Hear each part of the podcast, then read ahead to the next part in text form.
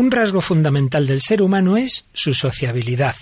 El hombre está hecho para la comunión. Sin embargo, muchas veces sufre de soledad. Hoy hablamos de comunicación y soledad. ¿Nos acompañas?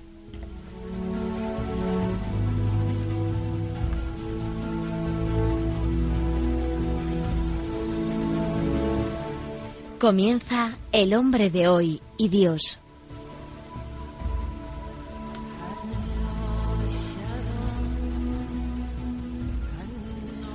Un programa dirigido en Radio María por el Padre Luis Fernando de Prada.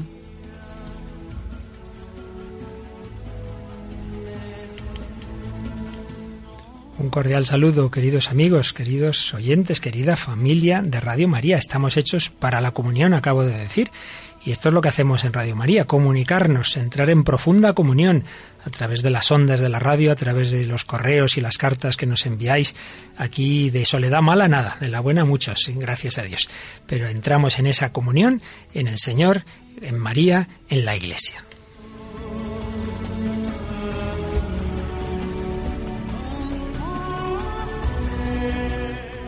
Comunión una semana más también con Raquel Sánchez Mayo. Hola Raquel, ¿qué tal? Hola Luis Fer, muy bien. Bueno Raquel, la semana pasada, las dos semanas pasadas hemos hablado de libertad y adicción. Sí. Yo ya hablamos de comunicación y soledad, un tema bonito, ¿verdad? Yo creo que sí.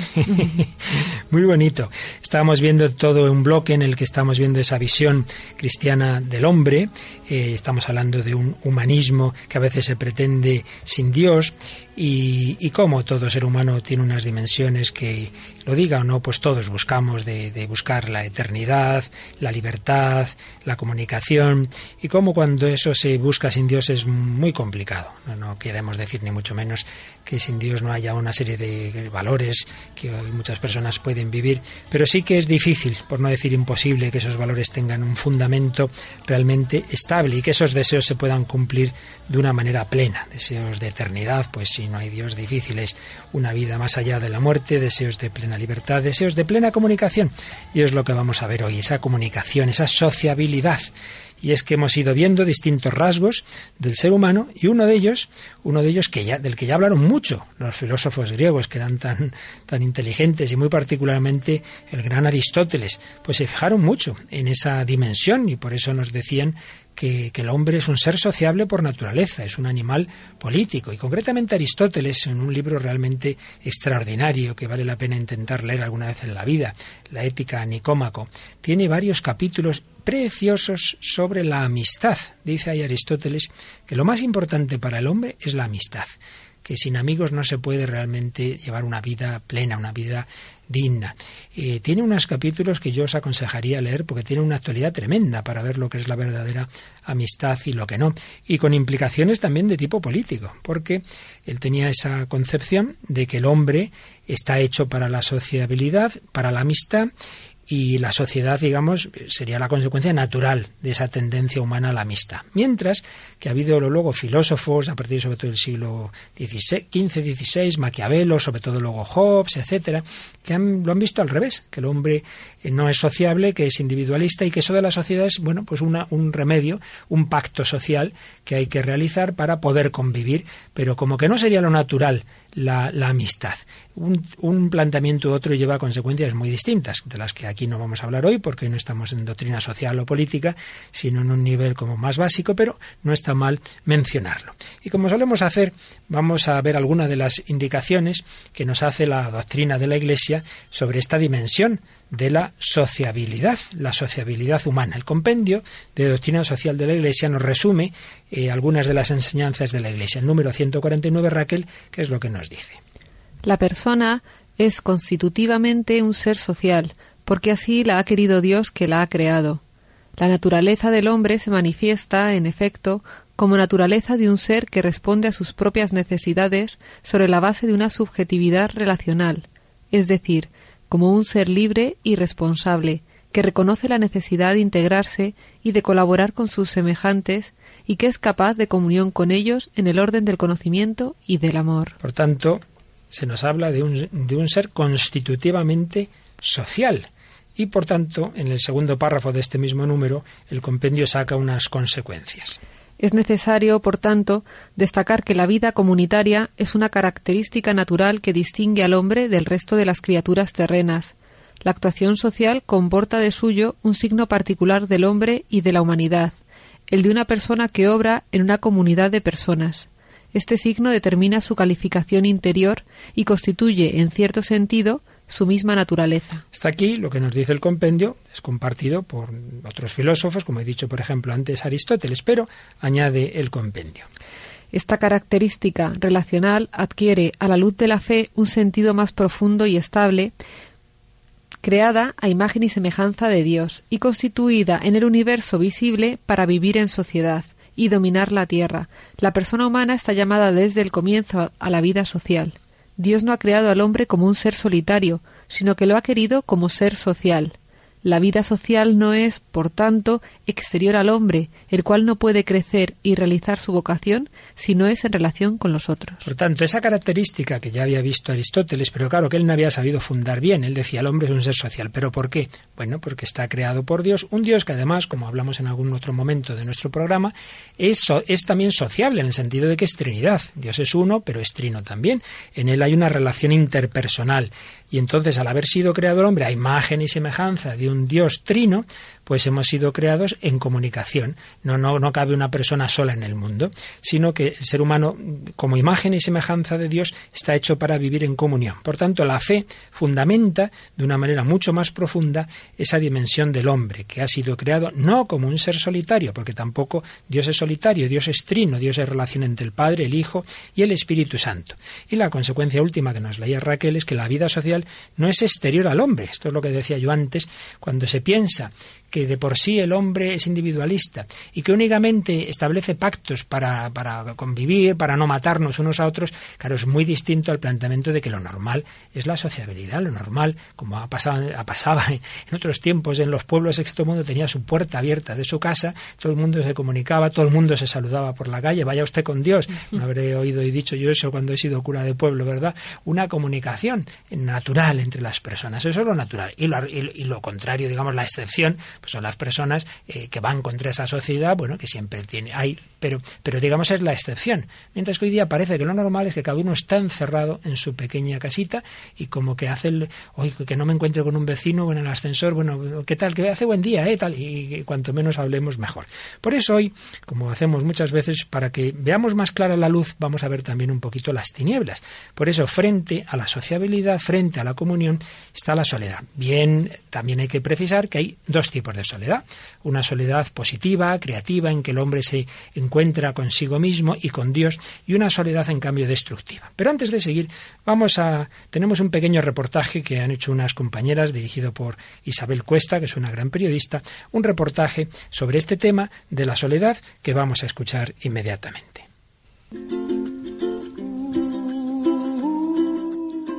Carlos y Carlos, abuelo y nieto, un gran salto generacional y una opinión compartida. Solo es como me encuentro a gusto solito en casa. Me gusta mucho la soledad. Soy como mi abuela. La verdad, estoy muy a gusto solo. En casa o fuera de casa solo.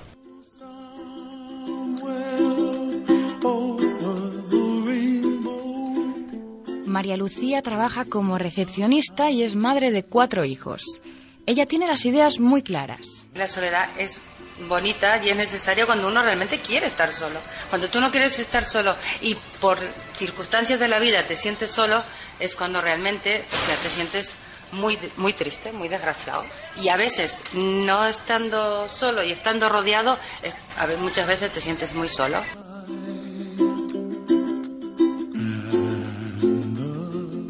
Julio César eh, es un poeta, le encontramos en Talavera y esta es su opinión acerca de la soledad.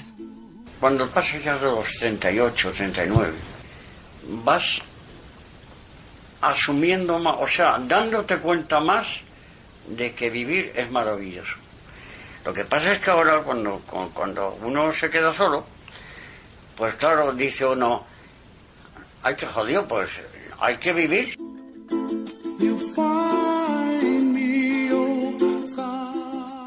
Hay quien aprende de su soledad. Este es el caso de Javier. Y ahí aprendí muchísimo. aprendí que no es así, que una persona estando sola puede estar muy mal, porque en realidad al estar solo te ves, ves lo que tienes dentro, ves realmente lo que, lo que eres. En realidad eso, la soledad no es buena, la soledad no es mala, es que en realidad una cosa no es buena ni es mala, es... O sea, es, la soledad es una cosa que, que hay que afrontar con mucha valentía.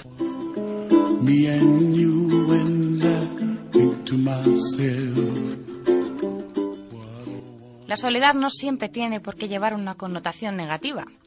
Para bien o para mal, debemos encontrar el lugar que ocupa en nuestras vidas y aprender todo lo que nos tiene que enseñar.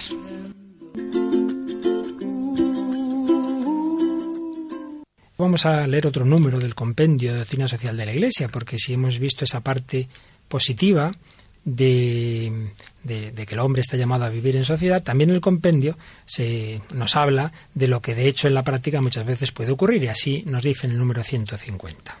La sociabilidad humana no comporta automáticamente la comunión de las personas, el don de sí. A causa de la soberbia y del egoísmo, el hombre descubre en sí mismo gérmenes de insociabilidad, de cerrazón individualista y de vejación del otro. Toda sociedad digna de este nombre puede considerarse en la verdad cuando cada uno de sus miembros, gracias a la propia capacidad de conocer el bien, lo busca para sí y para los demás. Es por amor al bien propio y al de los demás que el hombre se une en grupos estables, que tienen como fin la consecución de un bien común. También las diversas sociedades deben entrar en relaciones de solidaridad, de comunicación y de colaboración al servicio del hombre y del bien común. Bien, Raquel, pues ya tenemos puestas un poquito las, bases del tema. Esa dimensión social del hombre, esa tendencia a la amistad, pero también esos peligros que pueden darse, esa soberbia, ese egoísmo, esa cerrazón individualista. Pues si te parece, antes de seguir, vamos a escuchar la opinión de un experto. Una vez más vamos a recuperar alguna entrevista que teníamos hecha hace algún tiempo sobre estos temas y concretamente un gran psiquiatra español, el doctor Aquilino Olaino Lorente, un servidor, le entrevistaba hace algún tiempo sobre este tema de la soledad. Vamos a escucharla en dos fragmentos, esta entrevista. Yo comenzaba preguntándole si él en su, en su consulta pues ha encontrado mucho este tema de la soledad. Pues vamos a escuchar lo que nos decía el doctor Aquilino.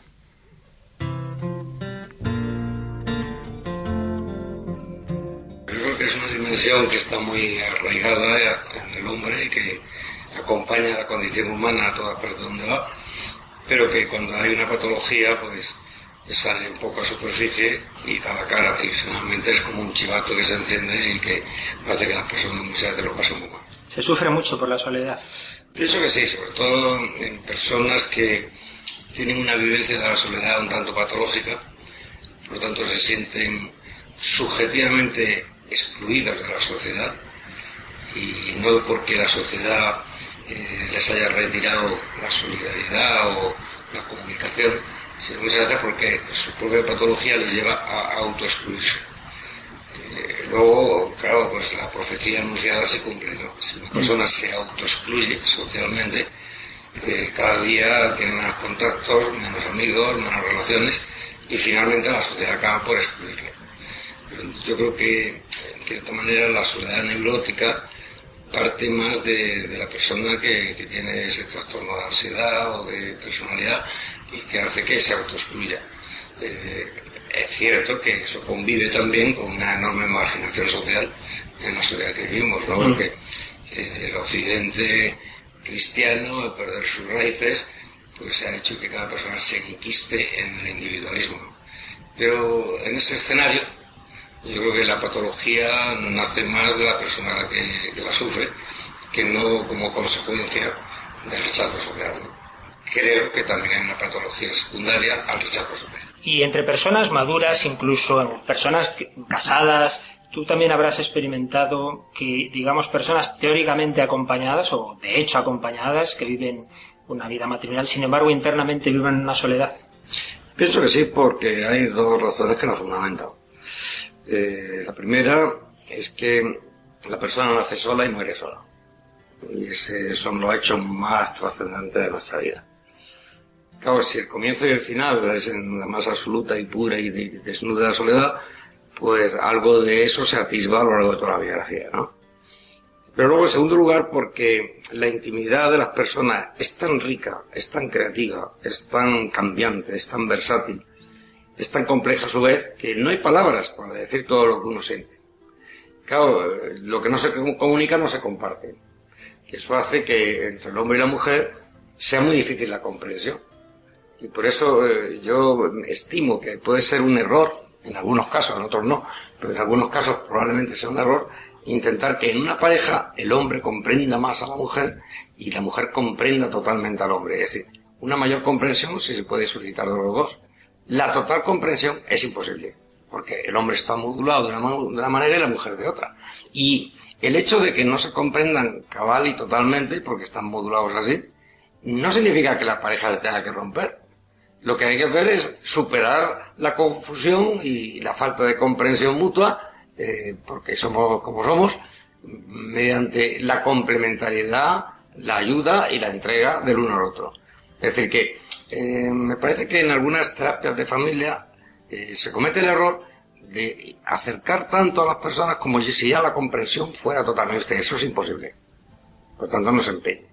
Y a su vez, no piensa usted que ese es un radical, la falta de comprensión mutua, que ya está avizorando la ruptura o la separación. No, eh, de hecho, entre personas del mismo sexo tampoco nos comprendemos totalmente y sin embargo eso no amenaza la ruptura de la amistad o de las buenas relaciones o, del compromiso. Eh, por tanto, eh, hay que decir que más allá de que se comprenda, lo que hay que hacer es que se quieran y que vivan ese espíritu altruista y de donación de sí mismo, aunque la otra persona, pues uno no sepa exactamente cómo es su intimidad, ¿no? En algunas cosas. Muy bien, Raquel, aunque se oía un poquito mal porque la grabé eh, un poco novato yo con mi grabadora digital hace tiempo, pero nos ha dicho cosas muy interesantes. He visto que tomabas ahí algunas notitas. ¿En qué te has fijado de esta primera parte de la entrevista al doctor Polaino? Pues me llama la atención lo de que dice que lo que en un principio se convierte como, como en una, bueno, miedo, obsesión de tener miedo a, que pues a quedarse solo y tal, al final se cumple precisamente por eso, ¿no? O sea, se, te sientes autoexcluido, te empiezas a, a, recluir más en ti mismo y al final, pues evidentemente... Como me van a dejar solo, nadie me quiere, entonces me acabo quedando solo. Te, acabas quedando solo, ¿no? Es la profecía autocumplida, decía, sí, es verdad, sí. Y, y, luego lo que lo que yo veo es tan importante pues que el regalo de, la iglesia no que nos que nos obliga por ejemplo en estos casos no a estar en, en, en comunidad a, nos hace salir de nosotros mismos y, y luego también que nos invita a eso a, a yo creo que diría a vivir eh, con sencillez los miedos, no sé, a vencerlos, a lo, pues yo entiendo que esto pues será una patología de pues de miedo a el que pensarán, a qué tal, y, yo creo que pues que en esto nos ayuda mucho la fe, ¿no? Y la, y la, comunidad en la Sin duda, de eso luego nos va a hablar el doctor, pero yo me quería fijar también en dos cositas muy interesantes. Una, cómo hay una soledad natural y buena, que empieza ya porque nacemos y morimos solos, es decir, que las experiencias fundamentales de nuestra vida son en soledad. Y luego esa idea tan interesante que tenemos todos tal intimidad, tal riqueza interior, que por mucho que queramos nunca la vamos a poder comunicar del todo. Por eso, en efecto, como él decía, a veces esas utopías de una pareja perfecta, una comunicación, mira, eso no existe. Eso en el cielo. El amor, el amor por encima de la comprensión, era un poco así el... Que no te entienda del todo, te quiero, ¿verdad? te quiero, ¿no? Como, eres. Muy bien, pues em, seguimos hablando de unas dimensiones positivas, otras dimensiones peligrosas y vamos a fijarnos en, este, en este momento del programa en la parte negativa, digámoslo así. Y volvemos a traer una película que ya hemos citado en un par ocasiones y por ello no hace falta que la presentemos, Historias del Cronen, que ya dijimos que no es precisamente muy recomendable. Y de hecho vamos a escuchar un diálogo que solo he puesto, lo he puesto cortado. Y lo he puesto cortado porque la frase anterior no me parece digna para ser repetida en Radio María. Son dos, dos jóvenes, uno le dice al otro con otras palabras que aquí no vamos a repetir, le viene a decir, mira, vete, acuéstate con la primera chica que te encuentres y tal, y el otro le dice, hombre, tiene que haber algo más. Pues vamos a escuchar eh, es, eso, lo que le responde, lo que le responde a Juan Diego Boto, que es el, actor que le hace esos planteamientos tan puramente hedonistas. ¿Y qué buscas? No sé, algo más. ¿Algo más? Pues no hay nada más. Tiene que haberlo. ¿Qué es? Amistad, cariño. Amistad. Amistad. Tú y yo somos amigos, ¿no? Amistad no existe, Roberto. Amistad es de débiles. Los fuertes no necesitamos a nadie. ¿De verdad piensas eso?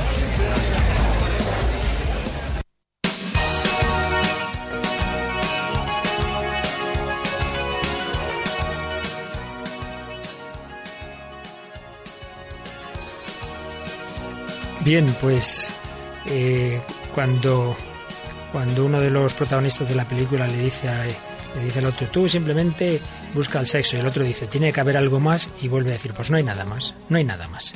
Es realmente un nihilismo desolador, no hay amistad. Pues tiene que haber amistad, cariño, que no, que no hay nada más. Y encima la amistad es de débiles, lo cual recuerda planteamientos nietzscheanos, ¿no? El hombre como una especie de superhombre, claro. Eso sí que es la soledad destructiva, la soledad del que piensa que es imposible una comunicación mínimamente básica, ya solo cabe un roce físico, ¿no? Por ello, en ese contexto de esta película, que es la juventud europea y concretamente española, pues Raquel nos ha traído esta canción que estamos escuchando, que, que, es también una canción del ambiente de Madrid, ¿verdad Raquel? Sí, estamos escuchando una canción de Los Secretos, que es un grupo madrileño y fundado en los 80, bueno, finales de los 80. Y bueno, encabezado por el fallecido ya Enrique, Enrique Urquijo y la canción pues viene muy representativa porque es eso, nos sentimos al final que, estamos solos, ¿no? Que solo estás, dice, dice la canción y eh, me hacía gracia el diálogo porque tiene, tiene razón, bueno, entre comillas, porque es, es verdad que al final, o sea, amar nos hace vulnerables, no débiles. Que, y para hacernos vulnerables, pues hay que sufrir. O sea, que sería como en cierta manera verdad, pero no. O sea, para, para, sufrir hay que ser muy fuertes. Pero el amor nos hace vulnerables, claro que sí, la amistad nos hace vulnerables. Sin duda. Pues vamos a escuchar esta canción un poco triste que viene a decir, en medio de esa noche de, de juerga juvenil musical, viene a decir que solo estás.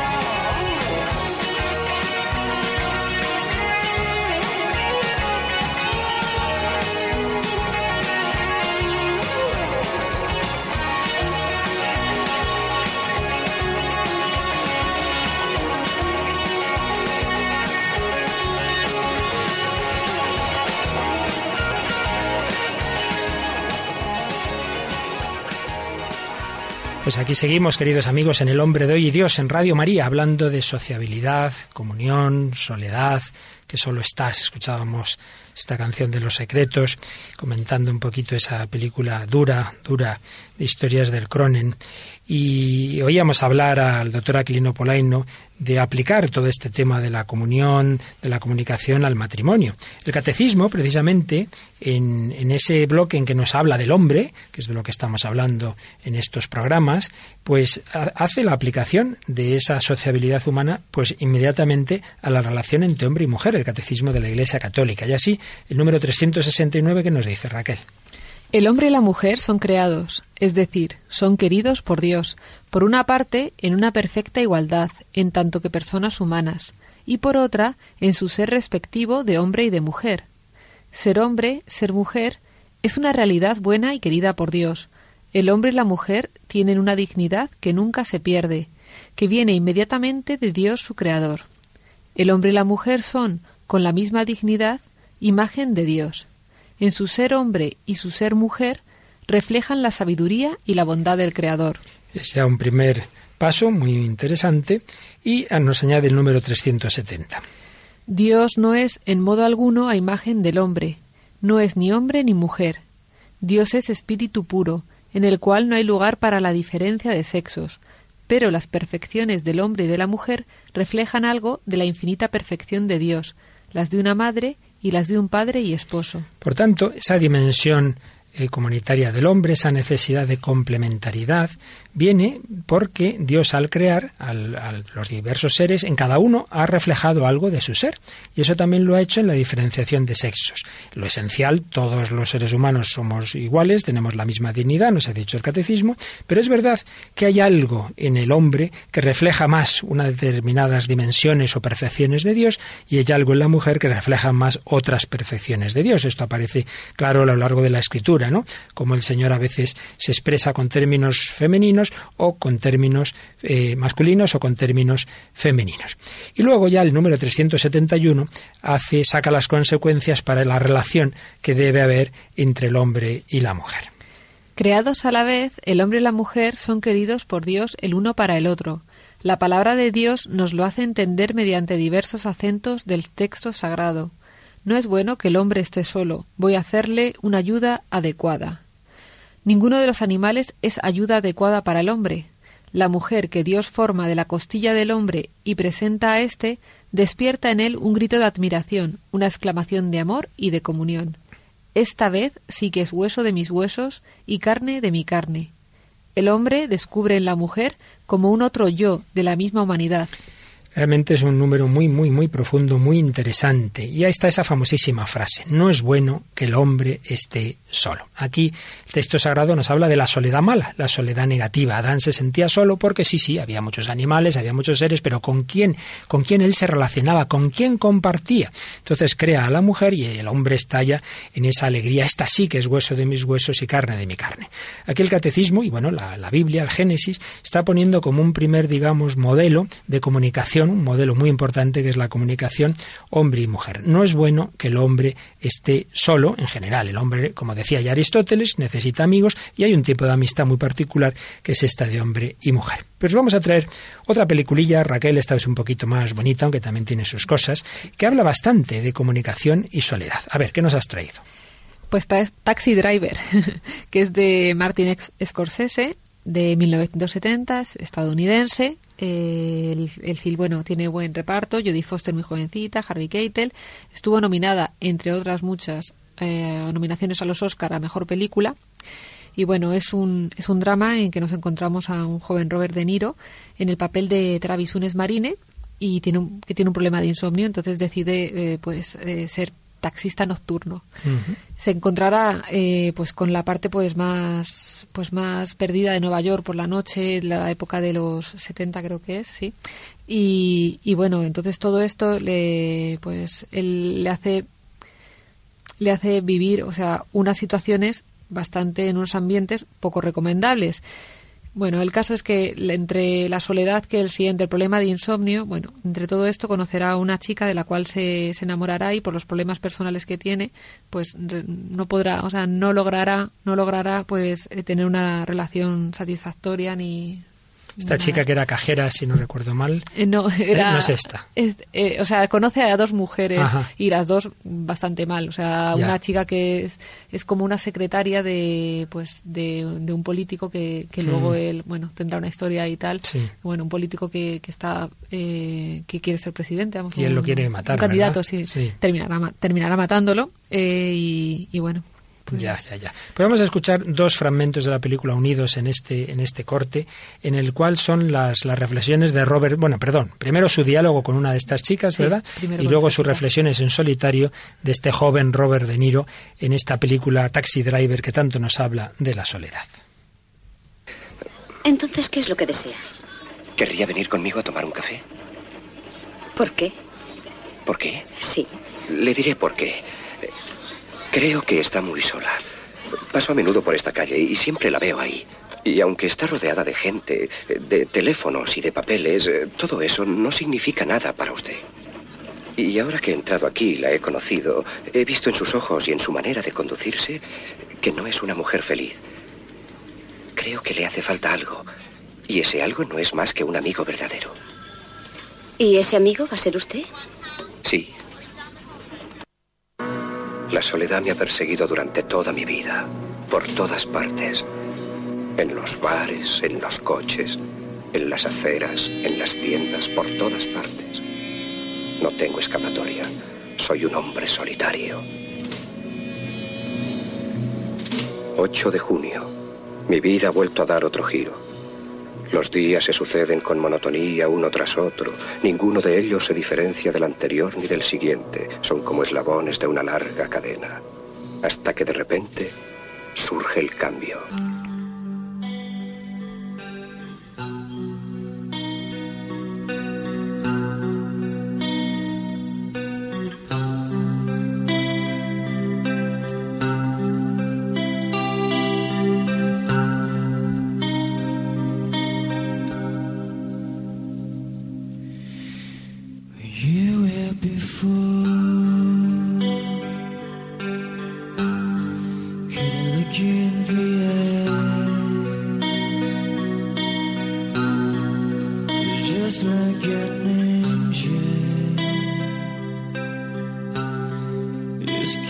Makes me cry.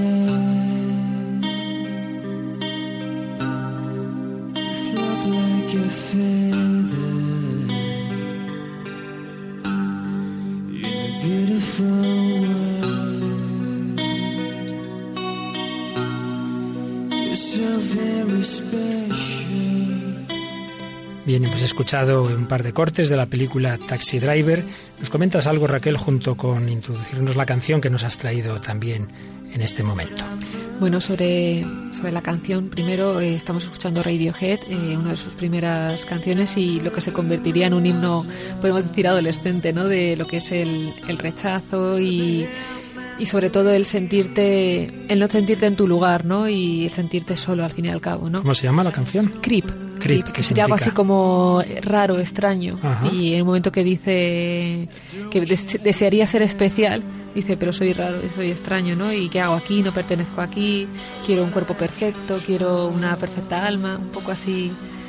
Ent- Entiendo el, el espíritu adolescente, ¿no? De querer ser otra cosa y no sentirse a gusto con uno, con uno mismo. Y así en esta misma línea, por eso un poco la he enlazado, Sí. es la es, pues es este personaje taxi driver que bueno es muy triste porque en el fondo es un es un adaptado y realmente es lo que le lo que le por eso está la soledad no por eso lo conduce a la soledad y incluso en un momento en la película que, que está escribiendo una carta a sus padres y les cuenta una cantidad de mentiras y les dice que está trabajando para el gobierno ganando muchísimo dinero que saliendo con una chica que les va a encantar y, y bueno, pues, pues sentimientos, pues entiendo humanos, ¿no? De, de sentirte, de querer ser alguien importante y sobre todo de la necesidad de amor, que creo que es como la, como el- no sé, la semilla que hay en toda persona, ¿no? Y a lo mejor en la soledad, pues eso se, se acrecienta, ¿no? Esa necesidad, esa búsqueda de amor. Sin duda, en nuestros ya 45 programas, muchos de ellos ha salido este tema, ¿verdad? Que todos los seres humanos coincidimos en esa necesidad de ser amados incondicionalmente y de amar, de comunicarnos en profundidad. Y cuando ello no se da, pues evidentemente hay una herida que se quiere de alguna manera tapar, se quiere curar o a veces se quiere llenar con otras cosas, como hablábamos en programas anteriores, con adicciones, etcétera. Escuchamos un poquito esta canción Creep, también encomendando a tantas personas que se sienten solas, que se sienten inadaptadas, pidiendo que encuentren realmente ese, esa comunicación profunda y verdadera, ese amor único y real en nuestra vida.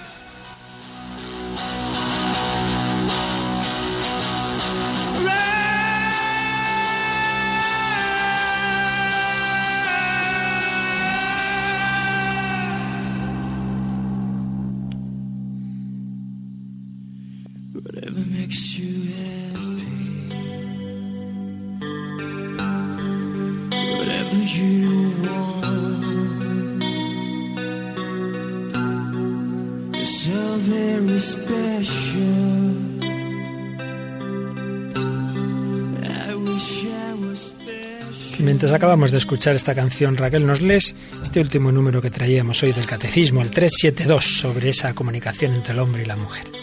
El hombre y la mujer están hechos el uno para el otro. No que Dios los haya hecho a medias e incompletos, los ha creado para una comunión de personas, en la que cada uno puede ser ayuda para el otro, porque son a la vez iguales en cuanto a personas, hueso de mis huesos, y complementarios en cuanto masculino y femenino, en el matrimonio Dios los une de manera que, formando una sola carne, puedan transmitir la vida humana. Sed fecundos y multiplicaos y llenad la tierra. Al transmitir a sus descendientes la vida humana, el hombre y la mujer, como esposos y padres, cooperan de una manera única en la obra del Creador. Pues bien, así termina esta partecita del catecismo en que hablando de que el hombre ha sido creado a imagen y semejanza de Dios, destaca esta dimensión de la comunicación y particularmente ese tipo de comunicación al que la mayoría, no todos, evidentemente, como el que en este momento está hablando, la mayoría de los hombres estáis llamados a esa comunicación matrimonial, pero que lo esencial no es propiamente el matrimonio, sino eso, la amistad, el amor, la entrega. Vamos a escuchar la segunda parte de la entrevista que hacíamos hace algún tiempo al, psiquiatra, el doctor Aquilino Poleno Lorente, donde yo le preguntaba ya qué consejos podía dar para superar la soledad negativa, para salir uno de su, de su individualismo, de su cerrazón egoísta. Vamos a escuchar estos consejos donde además va a dar el doctor un paso ya del, digamos, del nivel humano al nivel sobrenatural.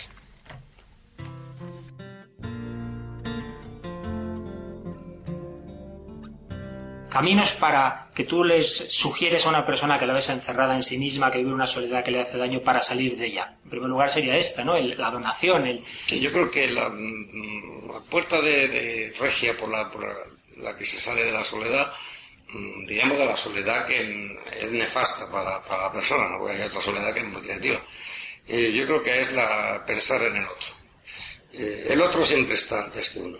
¿eh? Incluso en la psicología evolutiva se ve el niño mm, conoce antes al tú que al yo. Es decir, el yo, el conocimiento del yo es posterior y deducido del conocimiento del tú. El niño dice, esa es mi madre, pero, o esa es una persona que no sé qué nombre ponerle, pero indudablemente yo no soy esa persona, ¿no? Pero lo primero que conozco es esa persona. El niño no, recién nacido no se mira al ombligo y dice yo. Eh, no, yo estoy todavía no.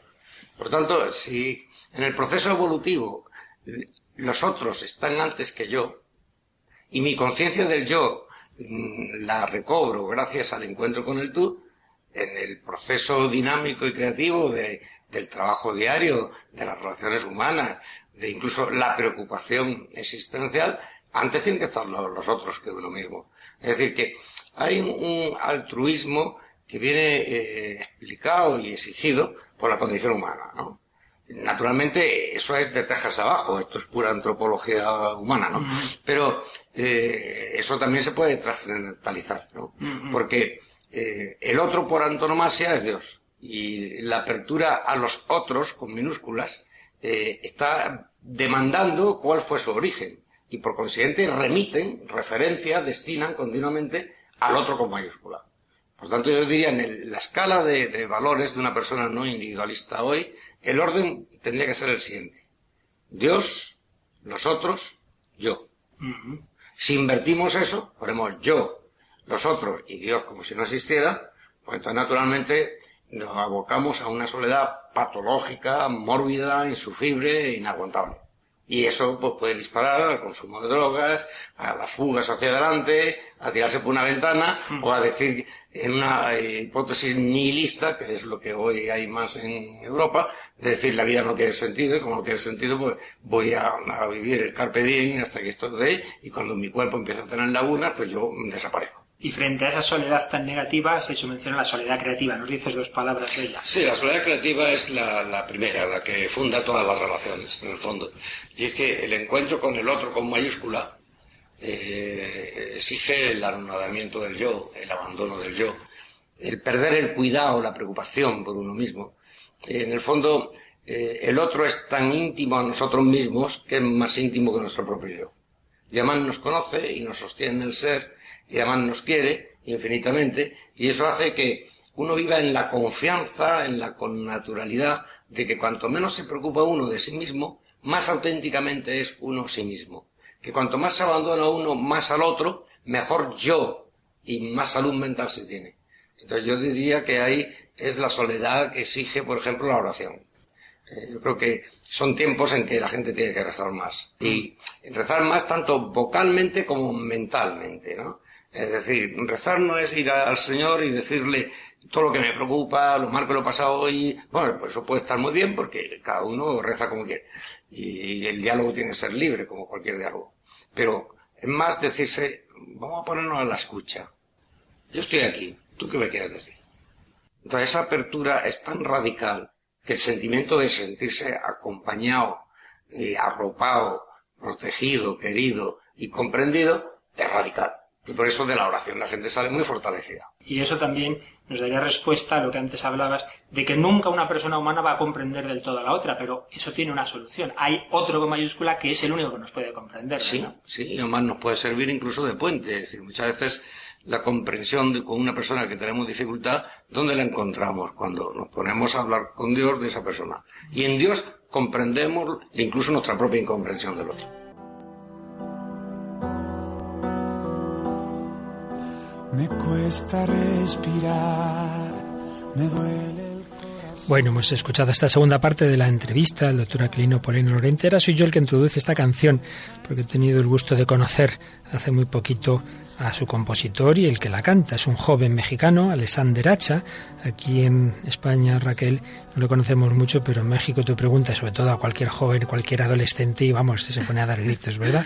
Es hijo además de un cantante también conocidísimo en México, Emmanuel. Y ambos han tenido un padre e hijo un proceso de conversión relacionado con la Virgen y particularmente en, visitas a, Medjugorje y componen canciones muy bonitas. Vamos a escuchar esta canción de Alexander Hacha, el hijo, ¿Quién soy yo? que nos habla de, la verdadera amistad.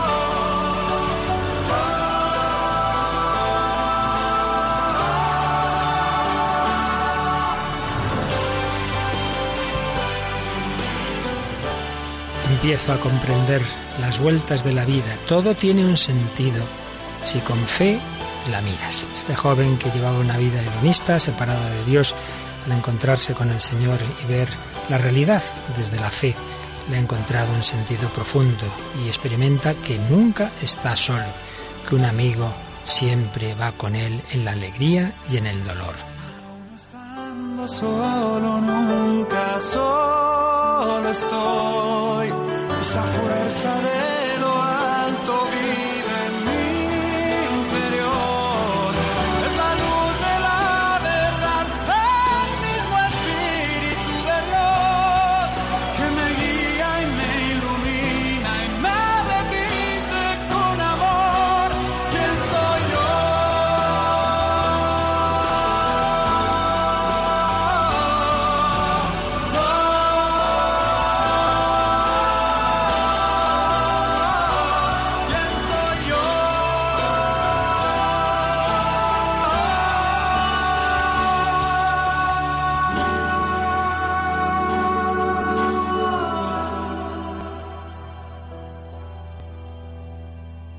¿Qué Raquel? ¿Te ha gustado? ¿Te está gustando la canción? Muy bonita, muy bonita, Luis. Muy bonita. Fíjate el final. Constante mi oración, vencí la tentación. Y al fin puedo entender quién soy. Constante mi oración, vencí la tentación, hoy sigo adelante y al fin puedo entender quién soy. Pues algo así nos aconsejaba el doctor Aquilino Polaino. Desde el encuentro con el otro con mayúsculas es posible la relación con los demás. ¿De qué te has fijado de esta segunda parte de la entrevista con el doctor? Eh, sobre todo mm, la idea clara que era pensar en el otro y que, y que el otro y que el otro es Dios. Y así en concordancia con la canción que iba la verdad muy bien bien conjuntadas las dos eh, es que es cierto que los otros nos recuerdan quiénes somos. Y es curioso cuando estamos solos con, o sea, con nosotros mismos es una, es una visión un poco deformada ¿no? de lo que somos. Y al estar en contacto con otros y sobre todo con Dios y al sentirnos amados es cuando realmente entendemos la dimensión de quiénes somos, para quién estamos hechos. Es, eso es, un, muy bonito. Fíjate cómo un psiquiatra nos ha hablado de la importancia de la oración. Y es que quizá algunos oyentes, claro, hemos hablado de la amistad, hemos hablado del matrimonio, y nos oyen personas solas, personas separadas, personas viudas, personas que a lo mejor sus hijos no tienen la relación que deberían tener y quizá digan, ay, yo me siento solo y tal. Bueno, pues no olvidemos nunca que un cristiano realmente que viva su fe nunca tiene motivos para decir estoy solo de verdad. No, no los tiene. Una cosa es que nos duela, nos puedan doler, pues eso, determinadas carencias humanas, bien por la muerte, bien por los fallos de nuestras relaciones humanas, eso es lógico, pero otra cosa es que el cristiano nunca, nunca puede decir yo estoy solo. Pero claro, esto hace falta hacer oración para que nos demos cuenta de que Dios no es un ser lejano, una idea, alguien que está ahí muy, muy arriba, no, no, no, no. Dios ha entrado en nuestra historia, Dios ha hecho hombre, Dios es compañero de nuestro camino y muy particularmente en la Eucaristía, para que nos demos cuenta de, como nos ha dicho esta última canción y la que enseguida escucharemos, pues realmente nunca estamos solos pero insisto, hace falta esa oración para, para sentirnos en esa compañía con el Señor. Y desde ahí pensar en los demás, pues ese darnos a los otros. Nos estaba muy interesante lo que decía el doctor del orden, ¿no? Que debemos tener de relaciones. Primero Dios, luego los otros y luego yo. Y suele ser justo al revés. Entonces el que se pone a sí mismo el primero, pues una vez más acaba ocurriendo lo que tantas veces hemos dicho en el programa, le sale el tiro por la culata, porque se pone el primero y se queda solo. Se queda solo y una persona egoísta no tiene amigos y se encierra en sí mismo y acaba sin Dios y sin los demás, y eso es el infierno en el fondo, es la soledad, es la soledad que se ha buscado, la soledad mala que se ha buscado uno, digamos, a, pulso, ¿no? Rechazando todo tipo, todo tipo de relación. Eh, ¿Algún comentario, Raquel, sobre, sobre estos consejos que nos daba también el, doctor, de salir de nosotros mismos, etcétera? Eh, yo sí, es que me, me, estaba acordando un poco vamos, de las palabras de, del Papa en Cuatro Vientos cuando nos invitaba a vivir la, la fe, que no, está, que no estemos solos, vamos, yo creo que dijo la palabra solo, que, que, que, vivamos la, la fe en compañía. Y, y luego sobre todo eso que, que, algo que decía en el primer corte creo que ha sido que lo que no se que lo que no se comunica no se comparte. La importancia de compartir con los demás no eso nos ayuda también a salir de nosotros mismos que muchas veces vivimos como celosos de todo de todo lo nuestro de ay no digo esto y, al final pues es tan bueno compartir porque al final lo, que te encuentras es que somos todos un poco parecidos no y eso eso consuela y, y ayuda ayuda. sin duda todos sea en México sea en España pues, y lo digo porque acabamos de escuchar esa canción de este joven mexicano que todavía no llega a los 30 años, pero vamos a escuchar una que, de alguien que aquí en España conocemos y en Radio María mucho más, Gonzalo Mazarrasa, sacerdote, buen amigo mío, y antes de ser incluso seminarista, una de sus primeras canciones se llamaba precisamente Busco un amigo. Pues vamos a ir terminando nuestro programa con esta canción Busco un amigo.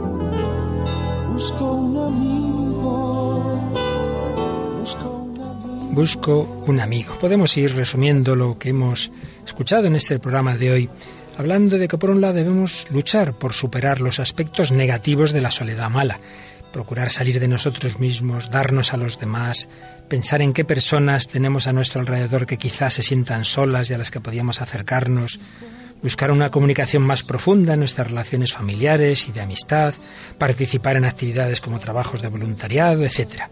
Y a la vez saber aceptar que hay una cierta soledad que nunca nos abandonará del todo, que es imposible que nadie nos comprenda perfectamente más que el Señor y debemos aprender a convivir con esta soledad sin dramatismo, es, es parte de la condición humana.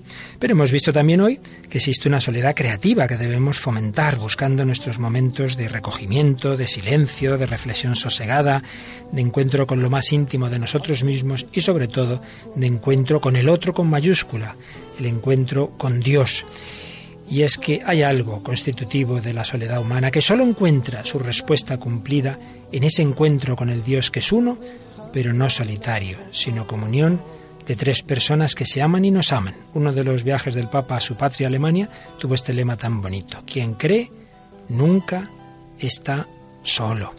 Y es que, decía el Papa, Dios no nos deja andar a tientas en la oscuridad. Dios tiene rostro humano. Y hasta me quise recostar en su costado y aunque sabía que estaba allí, él me ofrecía más de lo que yo pedí. Busco un amigo. San Juan de la Cruz escribía en su cántico espiritual, Mi amado las montañas, los valles solitarios nemorosos, las ínsulas extrañas, los ríos sonorosos, el silbo de los aires amorosos, la noche sosegada, en par de los levantes de la aurora, la música callada, la soledad sonora, la cena que recrea y enamora. Hay una soledad sonora no vacía, sino llena de Dios, como la de la mujer embarazada que es consciente de llevar en sus entrañas a otra persona.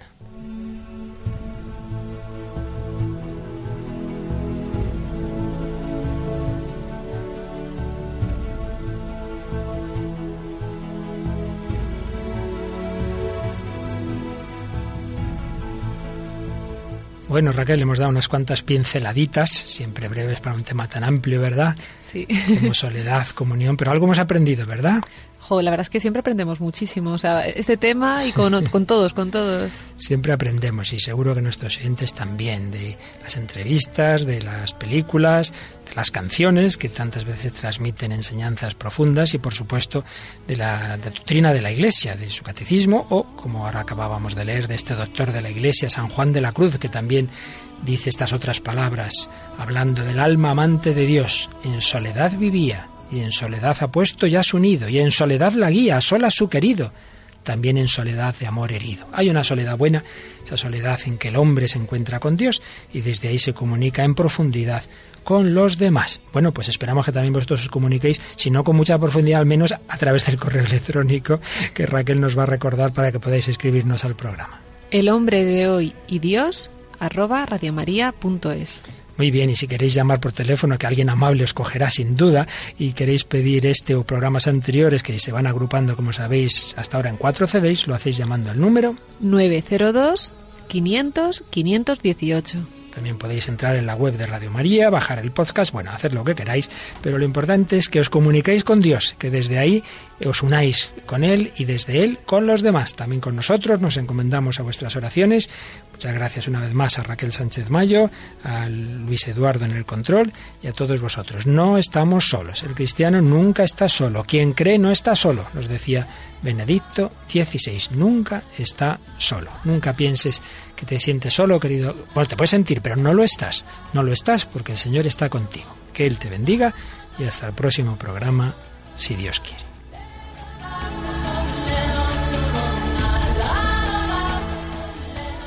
Finaliza El hombre de hoy y Dios, un programa dirigido por el padre Luis Fernando de Prada.